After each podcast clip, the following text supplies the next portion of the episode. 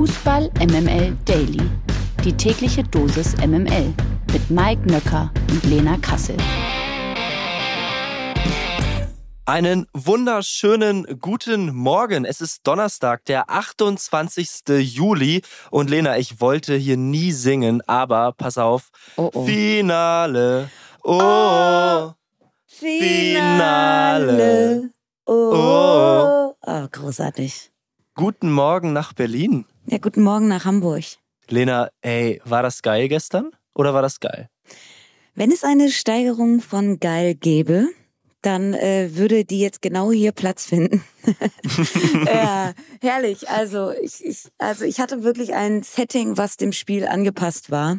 Ich habe mich hier an ähm, meinem Späti im Nachbarkiez gesetzt. Es gab Liegestühle, es gab Raki, es gab einen Bootsverleih, es gab eine Dusche im Späti. Ähm, es gab vieles und es gab vor allem Dingen gute Stimmung und äh, dem Spiel auf jeden Fall angemessen. Ähm, darüber reden wir aber gleich. Aber die Frage ist natürlich, also bevor wir, bevor wir jetzt äh, in den wichtigen Teil an diesen Tag äh, gehen, was ist mit dem Garagentor von Jens Lehmanns Nachbarn passiert? Das ist jetzt die Frage, die ich, die ich mir an diesem. Also die grundsätzliche Frage ist ja, wer hat jetzt den größeren Dachschaden? Jens Lehmann oder der Nachbar? Das ist die Ja. Frage, die ich mir heute stelle. Entweder der Nachbar, also den Dachschaden hat auf jeden Fall wahrscheinlich jetzt auch die Garage. Und das ist ja das Problem an der Stelle. Ähm, keine Ahnung. Aber ich meine, du warst jetzt sehr lange bei der Hertha und man muss ja wirklich sagen, die Menschen, die da Verantwortung hatten in den letzten Jahren, und dazu gehört Jens Lehmann, die haben es auch danach nicht sonderlich weit gebracht. Ne? Es ist unfassbar. Naja, die Frage ist jetzt halt, wollen wir so lange über Jens Lehmann sprechen oder wollen wir uns einfach weiter über das freuen, was gestern Abend war? Letzteres bitte. Na dann, let's go. Unsere Frauen bei der Euro. Nils, ich hoffe, du hast es in einem ähnlichen Setting verfolgt wie ich am gestrigen Abend. Dieses sagenhafte Fußballspiel, was so gar keine Ruhephase hatte. Und ich sag mal so, liebe Freunde, erinnert euch an dieses Spiel, erinnert euch an dieses Turnier, wenn wir im Winter, sagen wir mal spät Oktober, kurz vor der WM in Katar, bibbernd und frierend ein Ballrumgeschiebe zwischen Union Berlin und dem FSV Mainz 05 sehen. Erinnert euch an dieses Turnier und an dieses Spiel und dann äh, blickt sehnsüchtig zurück. Das möchte ich Ja. euch nochmal mit an die Hand geben. Ich glaube, genau das wird halt passieren. Und wenn wir dann ein paar Wochen später sind und dann auch bibbernd im Wohnzimmer sitzen, aus anderen Gründen dann, äh, um die WM in Katar zu schauen, also die Zeiten werden großartig, äh, dann werden wir noch mehr und noch lieber an dieses Turnier denken. Äh, davon bin ich jetzt schon überzeugt. Aber Lena, ich finde ja, diese Geschichte des Turniers ist ja ganz klar Alexandra Popp. Was geht da bitte ab? Diese Geschichte wird hoffentlich am Sonntag ein perfektes Ende finden, aber eigentlich ist sie doch jetzt schon so gut, dass sie gar nicht besser werden kann. Es ist unglaublich, oder? Also es hätte selbst das beste Drehbuch nicht so schreiben können, Ja. ähm, dass ausgerechnet sie jetzt wirklich, ähm, ich glaube, sechs Tore mittlerweile in diesem Turnier geschossen hat, die Torschützenliste, äh, glaube ich, jetzt mittlerweile auch anführt. Und die Frage ist natürlich, Alex Popp jetzt mit nach Katar? Also Ja. Das ist die Frage eins. Und Ist- knackt, ja. sie den, knackt sie den Gerd Müller-Rekord? Auch das natürlich. so, äh, die natürlich. Frage. Äh, ja, wir, wir haben halt in Deutschland ein Stürmerproblem. Dachte man, äh, bis Pop diese Europameisterschaft gespielt hat. Wahnsinn. Vor allen Dingen, sie hat ja auch jedwedes Fußballgesetz außer Kraft gesetzt. Ich weiß noch, dass ich gestern ja gesagt habe, naiv wie ich war, bloß keine Flanken in den Strafraum. Um Gottes Willen. Auf gar keinen Fall die hohen Bälle in den Strafraum, weil da ist Wendy Renard und die wird jede Flanke wegköpfen. Könnt ihr euch noch mal dran erinnern? Beide Tore sind über Flanken gekommen. also hört nicht immer alles darauf, was ich so verzähle. Das ist äh, ganz oft auch Quatsch. Man kann es aber auch einfach sagen, dass Alex Pop jedwedes Fußballgesetz außer Kraft setzt, was sie macht. Das ist also könnte kitschiger nicht sein und ähm, hat mich wirklich beeindruckt, ob ähm, der Intensität dieses Spiels. Also es gab wirklich einfach keine Ruhephase. Es gab gar kein Abtasten. Und ich weiß, dass es eine Phrase ist, aber ich glaube, sie war nie passender als jetzt. das Herz wurde auf dem Platz gelassen. Ähm, in die, in, also wie sie die letzten zehn Minuten auch einfach verteidigt haben, äh, das war Wahnsinn. Ich möchte an dieser Stelle auch nochmal Lena Oberdorf herausheben, was sie teilweise von dieser tiefen Sechserposition für Bälle gespielt hat. Also ich wäre sehr enttäuscht, wenn es davon nicht noch ein Highlight-Reel jetzt gibt. Total. Äh, übrigens Oberdorf, wie ich finde, so eine perfekte Mischung aus äh, Josua Kimmich und Leon Goretzka in seinen breitesten Zeiten. Mhm. Was die da hinten spielt. Ich glaube, wenn eine Mannschaft wie Borussia Mönchengladbach sie als Sechser hätte, dann äh, würde man da sicher über die Champions League Plätze wieder nachdenken. Das ist ja wirklich großartig. Aber Lena, bei all der Feierei, es war ja dann ja doch auch schon ein hartes Stück Arbeit und äh, wir mussten ja schon auch ein bisschen zittern. Das 2 zu 1 fiel dann ja auch zu einem Zeitpunkt, äh, an dem man nicht unbedingt damit gerechnet hat. Mhm. Bist du denn trotzdem, wenn wir es jetzt mal schon mal wagen, aufs Finale zu blicken, ganz optimistisch oder hast du da auch schon so eine Art Leistungsabfall erkennen können? So ein kräftezehrendes Turnier ist es ja allemal. Nö, überhaupt nicht. Ich glaube, ich glaube, ähm, die Mannschaft, die eben am gestrigen Abend, und jetzt ich versuche es so verschachtelt wie möglich zu sagen, damit ich hier nicht jinxe und nicht den MML-Fluch weiter herbeischwöre, die Mannschaft, die am gestrigen Abend dieses Spiel äh, bestimmt hat und am Ende gewonnen hat, wird auch Europameister.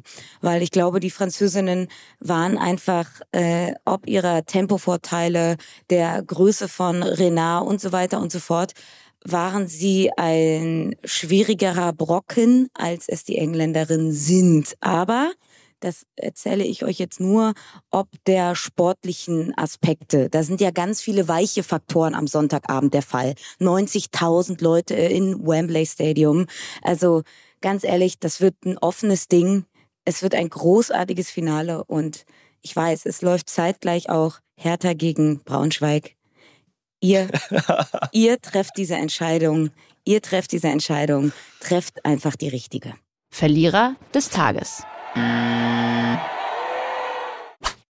Jetzt haben wir am heutigen Morgen schon so viel über die Gewinnerin des gestrigen Abends gesprochen. Lass uns doch jetzt mal ein bisschen über Neymar quatschen. Der brasilianische Superstar muss nämlich wegen möglicher Unregelmäßigkeiten im Zuge seines Transfers aus Brasilien zum FC Barcelona vor neun Jahren vor Gericht. Dort muss er sich verantworten. Äh, Im Oktober laut der Nachrichtenagentur AFP, denn Medienberichten zufolge soll die Staatsanwaltschaft eine zweijährige Haftstrafe für Neymar fordern. Zudem soll er eine Geldbuße in Höhe von 10 Millionen Euro zahlen. Der Grund für die Anklage ist etwas komplizierter. Lena, ich würde sagen, wir versuchen es trotzdem mal zu erklären. Magst du einen Versuch wagen? Ich versuche mich mal dran. Also Barca hatte 2013 äh, zunächst angegeben, 57,1 Millionen Euro Ablöse für Neymar bezahlt zu haben, gestand später allerdings ein, dass sich die tatsächlichen Kosten für den Torjäger auf mindestens 86,2 Millionen Euro belaufen hatten. Oh, eine, eine kleine Differenz, würde ich sagen. Das ist deshalb ein Problem, da der brasilianische Investitionsfonds DIS zum Zeitpunkt des Wechsels 40 Prozent der Rechte an dem Spieler besaß. Und nun fühlt sich DIS nicht nur von dem Spieler, sondern auch von dessen Familie und natürlich dem FC Barcelona um eine Millionensumme betrogen. 40 Prozent von 86 Millionen Euro sind natürlich etwas anderes als von 57 Millionen Euro. Äh, könnte, ja, ist eine kleine Differenz. Äh, fest steht aber schon jetzt, wenn Neymar wechselt, ist immer was los. Auch Jahre später. Absolut. Äh, ich finde es halt so beeindruckend, dass ein Investitionsfonds Anteile an einem Fußballspieler besitzen kann. Das wusste ich vorher auch nicht, aber der Fall ist nicht ganz neu. Schon seit 2017 gibt es da Gespräche zwischen den Vereinen, zwischen eben jenem Investitionsfonds. Eine Lösung konnte man bislang nicht finden. Deshalb soll das Ganze jetzt vor Gericht geklärt werden. Äh, ob Neymar dann letztlich wirklich hinter Gitter muss, wage ich jetzt aber trotzdem einfach mal zu bezweifeln bezweifeln. Gewinner des Tages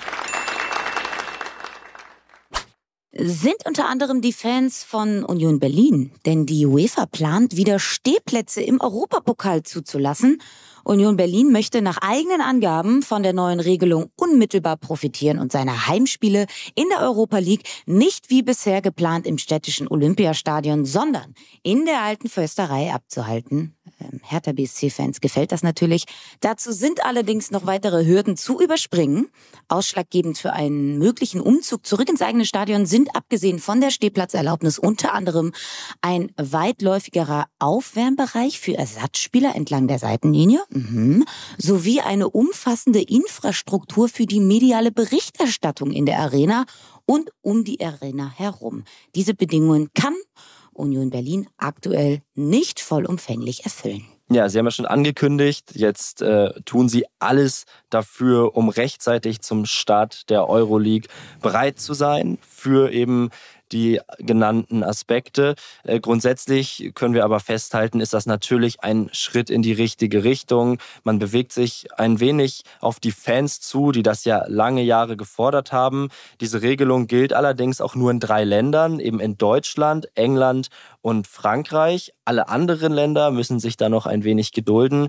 Wenn diese Testphase aber erfolgreich ist und erfolgreich verläuft, dann kann man sich wohl auch durchaus bei der UEFA vorstellen, das Ganze bald überall wieder zuzulassen. Äh, ich finde, es ist ja selten, dass man die UEFA loben kann. In dem Fall, wie gesagt, ein Schritt in die richtige Richtung, oder? Na, immerhin mal eine fanfreundliche Entscheidung. Das ist doch schon mal was. Das kommt überraschend. Martin Kind ist plötzlich nicht mehr Geschäftsführer bei Hannover 96. Gestern Abend wurde er als Geschäftsführer der Hannover 96 Management GmbH mit sofortiger Wirkung aus, Zitat, wichtigen Gründen abberufen. Zuletzt hatte es bei 96 ja immer mehr Widerstand gegen Kind gegeben. Nun also endet auch seine Zeit als Geschäftsführer des ausgegliederten Profibereichs. Lena, Martin Kind war ja wirklich schon immer sehr umstritten. Wie standest du denn zu ihm? Ja, also äh, kann mich da nur anschließen ähm, und passt irgendwie in dieses Bild, was Hannover 96 jetzt ähm, zum Start dieser Zweitligasaison auch abgibt. Ne? Sie wollen Aufbruch, sie wollen Veränderung, sie haben irre viel investiert, sie haben eine tolle Mannschaft, sie haben mit Stefan Leitl einen tollen Trainer und jetzt trennen sie sich irgendwie von nervigen Altlasten. Erinnert mich ein bisschen an den HSV äh, und, und Kühne. Also sie versuchen sich da jetzt äh, ein, ein, ja, ein bisschen in Richtung progressiven Ansatz zu bewegen. Ich kann dem Ganzen ähm, nur zustimmen und glaube, ähm, ob des äh, Schulterschlusses mit den Fans ist es auf jeden Fall schon mal ein bisschen ruhiger um Hannover 96 bestellt in Zukunft. Und ähm, er hat ja immer schon so ein bisschen an 50 plus 1 auch gekratzt, hat sich ja da auch öffentlich zu geäußert und so. Und einfach eine sehr, ja, in seiner Außendarstellung unangenehme Person gewesen, die immer ganz negativ abgestrahlt hat auf diesen großen Traditionsverein. Von daher, äh, I like. Okay, ich bin da tatsächlich anderer Meinung. Äh, ich habe ja in Hannover studiert, habe deshalb auch so einen kleinen Bezug zumindest zum Verein.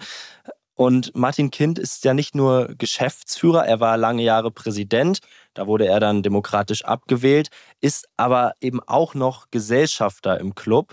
Und wenn er jetzt aus ja, durchaus nachvollziehbaren Gründen und mangelndem Vertrauen sagt, ich möchte nicht mehr Gesellschafter bei euch sein und er dann seine guten Freunde Baum und Rossmann auch noch mitnimmt und die auch noch gehen würden, dann stünde 96 auf jeden Fall vor wahnsinnig schwierigen Zeiten im Profifußball. Ähm, wenn man das von der Seite sieht und mhm. von dem finanziellen Aspekt einmal beleuchtet, dann mache ich mir da durchaus Sorgen, ob das nicht doch die falsche Entscheidung war. Also ja, aus Fanperspektive verstehe ich das und es ist sicher für viele Fußballfans ein schöner Morgen heute. Aber aus Sicht des Vereins und vor allem des professionellen Profivereins ist das vielleicht eine katastrophale Entscheidung, die da gestern getroffen wurde. Auf der anderen Seite wenn sie eine gute Saison spielen und sie haben ja zumindest äh, von den von den Strukturen her alles dafür getan, dass es eine erfolgreiche Saison werden kann, dann kann man sich das irgendwie am Ende vielleicht auch äh, ein Stück weit schön rechnen mit einem potenziellen Aufstieg ähm, und so weiter und so fort. Würde natürlich auch wieder äh, eine neue Finanzkraft mit einhergehen und wer weiß. Ähm, wir reden auch, wenn wir über die zweite Liga reden, auch über Kaiserslautern, die haben das auch alles schon durchgemacht, ähm, ein bisschen breiter aufstellen und ähm, weg von einem großen Mäzen. Ich glaube, das ist eigentlich eine positive Entwicklung. Dem stimme ich auf jeden Fall zu. Das News Update aus der MML-Redaktion. Sebastian Aller wird Borussia Dortmund monatelang fehlen. Nachdem bei ihm in der vergangenen Woche ein Tumor im Hoden festgestellt wurde, ist Aller ja umgehend operiert worden. Gestern gab BVB-Sportdirektor Sebastian Kehl dann bekannt, dass Aller mehrere Monate lang nicht einsatzfähig sein wird. Demnach dauern die aktuellen Befunde noch an. Der Therapieweg werde jetzt besprochen, da es unterschiedliche Wege gebe, so Kehl. Ja, und ob Aller in der Zwischenzeit durch einen Neuzugang ersetzt werden soll, ließ Kehl noch offen. Seit ein paar Tagen bereite man sich auf verschiedene Szenarien vor und man arbeite an verschiedenen Optionen. Noch sei allerdings nichts konkret. Der BVB werde nur etwas machen, wenn es am Ende auch Sinn ergibt, so Kehl. Und ich denke, das ist ein ganz sinnvoller Weg. Oder Lena, wir haben ja gestern über Icardi gesprochen, sind zum Entschluss gekommen, das wäre vielleicht nicht so ein sinnvoller Transfer. Sollte dann vielleicht ein Piontek auf den Markt kommen, dann hätten wir da eine andere Situation. Das wissen wir beide. Modest, Modest, Anthony mhm, Modest, mhm, mhm. Modest, Modest. Die Fußball MML Presseschau. MML Presseschau. Die Bayern waren in diesem Sommer ja überaus aktiv auf dem Transfermarkt. Zuletzt bestätigten die Münchner den Transfer des erst 17-jährigen Nachwuchsstürmer Mathis Tell. Und ich habe heute Morgen einen schönen Text aus der SZ mitgebracht, in dem die Transferstrategie der Bayern beleuchtet wird.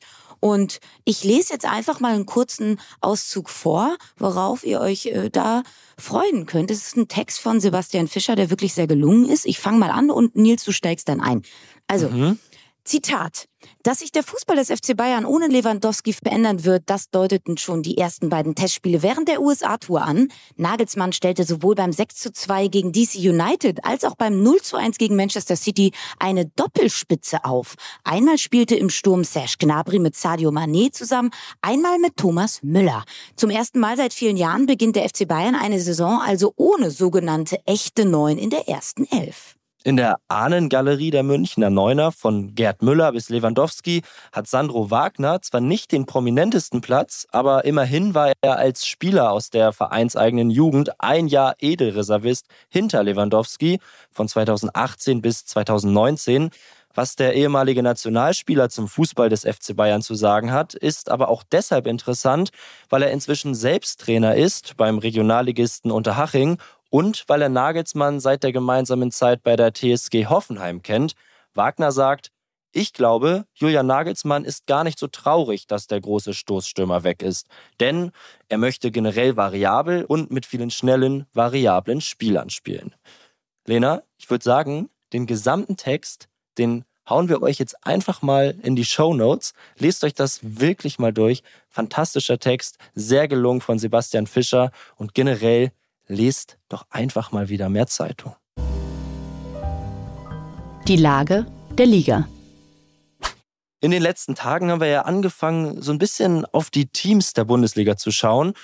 Heute schauen wir mal auf ein anderes wichtiges Element, und zwar abseits des Platzes. Lena, heute reden wir beide mal über das gute Bier. Und um es gleich vorwegzunehmen, wir haben richtig schlechte Nachrichten für euch, denn das Bier in den Stadien wird teurer und auch der Preis für eine Bratwurst steigt an um Gottes Willen. Also, mhm. wie die Bildzeitung berichtet, drehen zur neuen Saison mindestens elf Clubs an der Preisschraube für ein Becherbier und eine Bratwurst. Beim FC Bayern zum Beispiel kostet das Kaltgetränk künftig 80 Cent mehr, während die Bratwurst immerhin 50 Cent teurer wird. Besucher in der Allianz Arena müssen insgesamt für die Kombination aus Bier und Bratwurst 10 Euro ausgeben. Damit sind die Bayern teurer als alle anderen Clubs der Bundesliga. Am günstigsten kommen Fans von Union Berlin, dem VfL Bochum und guess what? Dem VfL Wolfsburg davon. Die Kombination aus Bier und Bratwurst kostet nur 7,50 Euro. Nils, für uns geht's also in Zukunft ab in die Volkswagen Arena, ne? Ja, da gibt's doch noch den ordentlichen Kraftriegel des Facharbeiters, ja, muss man oh, auch einfach lecker. sagen. Lecker. Mm. Aber ich möchte an der Stelle einfach nochmal sagen, weil wir ja gerade auch bei der Fannähe waren, dass die UEFA vielleicht so ein bisschen die Wünsche der Fans wieder mehr beachtet, dass Martin Kind nicht mehr bei Hannover 96 so aktiv ist. Das ist tatsächlich ein großes Problem, dass die Dinge im Stadion immer teurer werden. Wir haben schon relativ hohe Ticketpreise im Vergleich zu den letzten Jahren. Und jetzt kostet eben auch noch ein Gastronomieprodukt mehr. Das ist insofern aus meiner Sicht ein Problem, dass sich immer weniger Familien so einen Rundum-Stadionbesuch leisten können. Und irgendwann, und das Problem gibt es ja schon jetzt, dass irgendwann der Nachwuchs aus den Kurven verschwindet. Äh, dementsprechend sollte man da überlegen, wie man das in den Griff bekommt, weil 10,50, da müssen wir nicht drüber reden, ist halt einfach viel zu viel. Wie verkommen und wie verkorkst das Ganze ist, zeigt äh, meine Reaktion diesbezüglich. Ich bin ja überhaupt froh, dass es noch alkoholhaltiges Bier gibt. Also ich kann mich an zahlreiche Spiele erinnern, wo das nicht der Fall war. Also von daher, ähm, ja, also 10,50 Euro natürlich habe ich, aber immerhin mit ordentlich Umdrehungen drin. Dass das jetzt von dir kommt, das war mir so klar. Komisch, Finde ne? ich, find ich sehr sympathisch, Komisch. Lena. Ähm, äh, Fußball MML Daily gibt's morgen wieder für euch dann sind wir nicht zu zweit, sondern Lena, wir müssen den Kreis natürlich schließen. So ist es. Ähm, und zwar haben wir morgen bei unserem EM-Spezial Tabea Kemme zu Gast. Und sie war beim gestrigen Spiel im Stadion. Also, wir erhalten alle Infos aus erster Hand. Da dürft ihr euch wirklich drauf freuen. Das wird grandios. Und ähm, damit verabschieden wir uns, wünschen einen tollen Tag, freuen uns auf morgen. Und das waren für euch heute Lena Kassel und Nils Babbel für Fußball MML. Ciao. Tschüss. Dieser Podcast wird produziert von Podstars bei OMR.